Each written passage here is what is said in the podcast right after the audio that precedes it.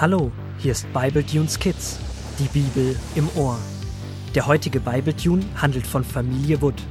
Familie Wood ist keine gewöhnliche Familie. Sie sind Holzwürmer und leben unerkannt in einem alten Bücherregal bei der Menschenfamilie Stamm. Die Holzwurmgeschwister Paul und Rubina erleben eine Menge spannender Abenteuer. Gut, dass sie ihren Großvater haben, der ihnen jederzeit mit Rat und Tat zur Seite steht. So auch heute. Paul schaut gespannt auf ein eckiges Gerät, welches er noch nie gesehen hat. Verwundert reibt er sich die Augen, denn er kann es nicht glauben, was er da sieht. Er muss unbedingt seine Schwester holen. Ganz außer Atem kommt er mit ihr zurück. Da, da unten, da habe ich es gesehen. Schau. Hm, ich sehe nichts. Ähm, äh, es ist weg. Glaub mir, es war wirklich da. Mal ehrlich, Paul, du willst mich doch veralbern. Rubina, wirklich. Ich weiß, ich veralbere dich oft, aber diesmal meine ich es wirklich ernst. Dann erzähl mir doch noch einmal in Ruhe, was du gesehen hast. Es war so. Einer der Menschen, der junge Jonathan, kam mit einem eckigen Gerät unter dem Arm ins Zimmer, setzte sich an den Tisch und klappte das Gerät auf.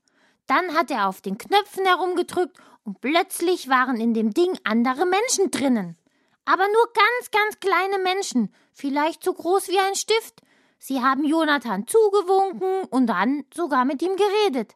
Am Schluss hat er einfach das Gerät zugeklappt. Ich hoffe, das hat den kleinen Menschen nicht so wehgetan. Das war deine Geschichte? Paulchen, das glaubst du doch selbst nicht. Doch, aber vielleicht kann mir Großvater helfen, dich zu überzeugen. Wenig später sitzen die beiden bei ihrem Großvater, der Pauls Geschichte aufmerksam zuhört. Genau so ist es gewesen. Ich weiß doch, was ich gesehen habe. Und ich glaube nur, was ich mit meinen eigenen Augen gesehen habe. Ich glaube, da kann ich euch beiden weiterhelfen. Zunächst Paul. Ich kann dich beruhigen. Den kleinen Menschen in dem Gerät geht es gut, und ich glaube dir, was du gesehen hast. Aber Großvater, das kann doch gar nicht sein. Rubina, du hast gesagt, dass du nur das glaubst, was du auch siehst. Aber das stimmt ja gar nicht. Niemand glaubt nur das, was er sieht. Was ist mit dem Wind, deinen Gedanken, mit Gott? Wir Holzwürmer oder auch der Mensch versucht immer alles zu verstehen oder zu erforschen. Das ist ja auch toll. Würde der Mensch nicht entdecken wollen, gäbe es heute viele Erfindungen wie das Telefon gar nicht, und die Medizin wäre auch nicht so gut. Aber manchmal steht er sich damit auch selbst im Weg, weil er und wir Holzwürmer auch denken, dass es nur Sachen geben kann, die wir auch sehen oder verstehen können. Aber es gibt Dinge, die kann man nicht erklären. Einige sagen, irgendwann kann man alles erklären. Aber das ist nicht so. Es wird immer Fragen geben, auf die wir keine Antwort finden. Hast du da eine Beispielfrage? Hm, wo hört dieses Zimmer auf? Das ist doch leicht an den Wänden. Und wo hört dieses Haus auf? Na, an den Außenwänden. Wo hört denn unsere Stadt auf? An den Hügeln mit den Wäldern auf der einen Seite und der Rest der Stadt wird von Wiesen und einem Fluss begrenzt. Großvater, was sollen denn diese komischen Fragen? Warte noch einen Moment. Wo hört denn diese Welt auf? Das weiß ich. Die Welt ist rund und hat eine schützende Schicht um sich herum. Dahinter kommt dann das Weltall. Stimmt. Und was kommt dahinter? Dahinter? Das Weltall ist doch unendlich. Unendlich? Aha. Aber kannst du dir Unendlichkeit vorstellen? Also ich nicht. Wenn ich mir überlege, dass das Weltall nie aufhört, das kann ich mir gar nicht vorstellen. Aber auf der anderen Seite, wenn das Weltall ein Ende hätte. Dann müsste dahinter ja wieder etwas sein. Und dahinter? Komisch. Das kann man immer so weiterdenken, aber man findet nie wirklich ein Ende. Ich kann mir auch beides nicht vorstellen. Ein Weltall ohne Ende geht nicht, aber ein Weltall mit Ende geht auch nicht. Und das ist nur eine Frage, die wir uns weder durch Nachdenken noch durch Forschung beantworten können. Eine andere Frage ist, wann hat alles begonnen zu leben? Und was war davor? Aber das soll uns jetzt nicht kümmern. Bei Jakob gab es auch einmal etwas. Da passierten Dinge, die sich die Menschen nicht erklären konnten. Und so ließ der Großvater die Geschichte von Jakob weiter. 1. Mose 29, Vers 31 bis 1. Mose 31, Vers 16. Jakob hatte von seinen Frauen viele Kinder. Zuerst bekam Lea vier Söhne, die hießen Ruben, Simeon, Levi und Juda. Als Rahel sah, dass sie selbst nicht schwanger wurde, gab sie Jakob ihre Magd Bilha zur Frau. Bilha bekam zwei Söhne, Dan und Naphtali. Lea, die selbst in der Zwischenzeit kein Kind mehr bekommen hatte, tat dasselbe mit ihrer Leibmagd Silpa. Silpa gebar auch zwei Söhne, Gad und Asser. Dann bekam Lea noch zwei Söhne und eine Tochter, die hießen Issachar, Sebulon und Dina. Schließlich bekam Rahel doch ein Kind, das sie Josef nannte. Nachdem Josef geboren war, wollte Jakob wieder in seine Heimat zurückkehren. Er hatte nun schon sehr viele Jahre für Laban gearbeitet. Laban war durch Jakobs Arbeit reich geworden, denn Jakob passte gut auf Labans Viehherden auf, und Gott sorgte dafür, dass die Tiere viele Jungen bekamen. Deshalb sagte Jakob zu Laban Ich möchte nun wieder zu meinen Eltern zurück, und dann möchte ich für mich selber arbeiten, denn alles, wofür ich gearbeitet habe, gehört dir. Ich habe nur meine Frauen und meine Kinder. Nun möchte ich endlich auch selbst einmal etwas besitzen.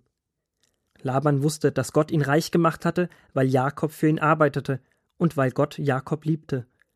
Darum sagte er zu Jakob: Bitte bleib doch bei mir, denn ich weiß, dass Gott mich deinetwegen gesegnet hat. Sag mir, welchen Lohn du willst, und ich will ihn dir geben. Da antwortete Jakob: Gut, ich will bei dir bleiben wenn du mir als Lohn alle gestreiften, gefleckten und gesprenkelten Schafe und Ziegen gibst, die in deinen Herden geboren werden.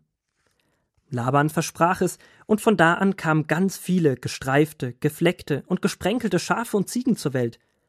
Die gehörten nun alle Jakob, und er machte eigene Herden daraus. Die Herden wurden größer und größer, und nach und nach wurde nun auch Jakob ein reicher Mann.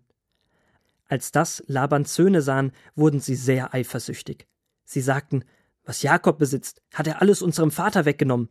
Er ist nur ein gemeiner Dieb und hat sich aus dem Besitz unseres Vaters bereichert. Jakob hörte, was sie sagten, und er merkte auch, dass Laban zu ihm nicht mehr so freundlich war wie früher.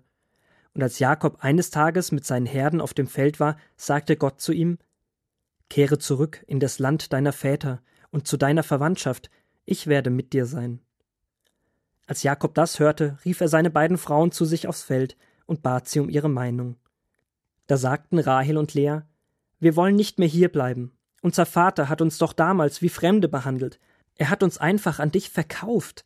All das, was Gott unserem Vater weggenommen und dir gegeben hat, steht uns und unseren Kindern zu. Mach, was Gott dir gesagt hat. Geh weg von hier. Wir kommen mit. Wie kann das denn sein? Als Jakob von Laban das Versprechen bekommt, dass ihm alle gefleckten Schafe und Ziegen gehören sollen, kommen ganz viele von ihnen auf die Welt? Als wären sie verzaubert. Naja, nicht gerade verzaubert. Aber die Söhne von Laban und viele andere auch haben sich gefragt, wie das sein kann. Das konnte doch gar nicht sein. Aber Jakob hatte Gott an seiner Seite. Und Gott kann Dinge, die wir nicht können, die wir manchmal nicht verstehen, oder oft auch gar nicht mitbekommen.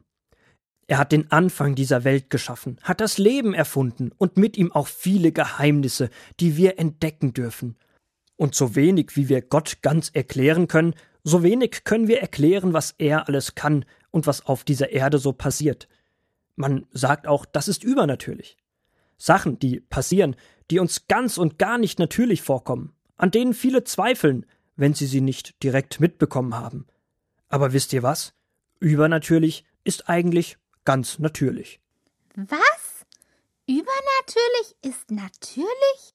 Ja, denn natürlich erscheinen uns die Dinge, mit denen wir rechnen und die wir verstehen können. Und wenn wir Gott kennen, wissen wir, dass er Dinge kann, die wir nicht können und manchmal nicht verstehen. Wir wissen dann, dass diese übernatürlichen Dinge ganz normal sind. Ganz natürlich also.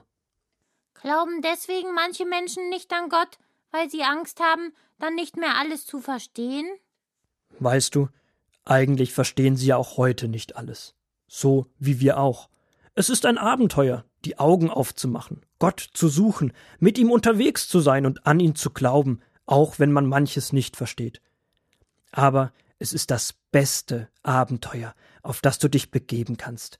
Denn was wir bei Jakob auch sehen, Gott ist da, auch wenn Jakob oder wir manchmal Tage oder Jahre nichts von ihm hören, Und was er uns einmal verspricht, hält er auch.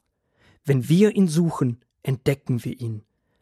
Manchmal nur in einem warmen Gefühl in unserem Herzen, manchmal aber auch durch Dinge, die passieren, die wir uns nicht erklären können. Gebete, die erhört werden, tausendmal besser oder anders, wie wir es uns erträumt hätten. Großvater, eine Frage habe ich aber noch. Was war denn das jetzt für ein eckiges Gerät, in dem die kleinen Menschen waren? Das nennt man Laptop. Ein Computer. Die Menschen waren da nicht wirklich drinnen. Sie saßen bei sich zu Hause und hatten auch einen Laptop mit Kamera. Und das Bild wurde dann an das eckige Gerät, den Laptop von Jonathan, geschickt. Telefon mit Bild sozusagen. Erstmal übernatürlich und wenn man es kennt, ganz natürlich. Wie bei Gott, ich bin dabei. Bei was? Na, bei dem besten Abenteuer, dem, dem Leben, Leben mit Gott. Gott.